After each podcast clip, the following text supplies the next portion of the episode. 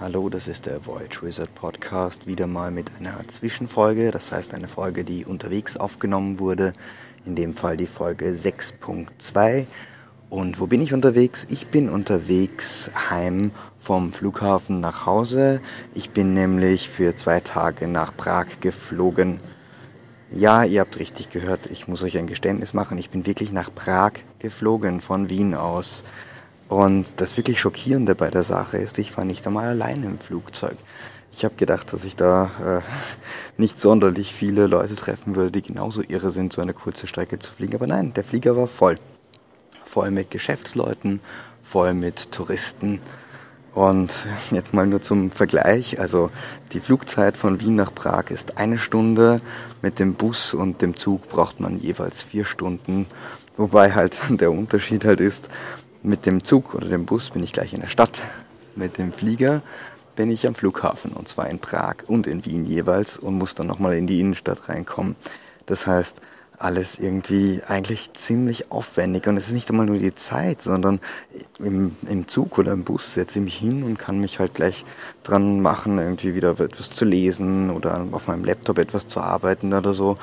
Beim Fliegen muss ich zuerst in die U-Bahn, dann muss ich in die S-Bahn umsteigen, dann muss ich am Flughafen rumgehen, dann muss ich durch den Security-Check durch, dann muss ich wieder warten, dann darf ich boarden, dann sitze ich eng neben meinem Sitznachbarn und dann komme ich an und das ganze Spiel geht schon vorne los.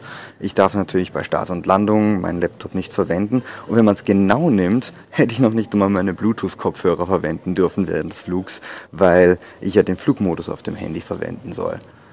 Tja, ähm, insgesamt also eigentlich eine ziemlich dumme Sache. Ich habe das machen müssen, weil es für mich gebucht worden ist und ich keine andere Wahl hatte. Ich würde es allerdings nicht wieder machen und es auch niemandem empfehlen. Und wäre eigentlich dafür, dass einige Leute sich darüber Gedanken machen, die in diesem Flieger gesessen sind, das nicht mehr in dieser Form zu unternehmen. Also sowohl die Geschäftsreisenden, die von ihren Assistenten oder Assistentinnen die Flüge buchen lassen, als auch die Urlauber, die mit den Reisebüros unterwegs sind, vielleicht mal die Reisebüros auffordern und sagen, hey, ähm, ich würde eigentlich ganz gerne irgendwie schneller und schöner zwischen diesen beiden Städten hin und her reisen, weil es macht für mich auch einen Riesenunterschied, ob ich äh, den Himmelsee, der überall auf der Welt mehr oder weniger gleich sieht, oder ob ich durch die mitteleuropäische Landschaft fahre und etwas mehr davon habe. Ich entschuldige mich für den Lärm, es sind gerade zwei U-Bahnen gleichzeitig abgefahren. Ich hoffe, ihr konntet ein bisschen was hören und mich würde auch eure Meinung zu dem ganzen Thema eigentlich interessieren. Fliegen auf so kurze Distanz, gute Idee.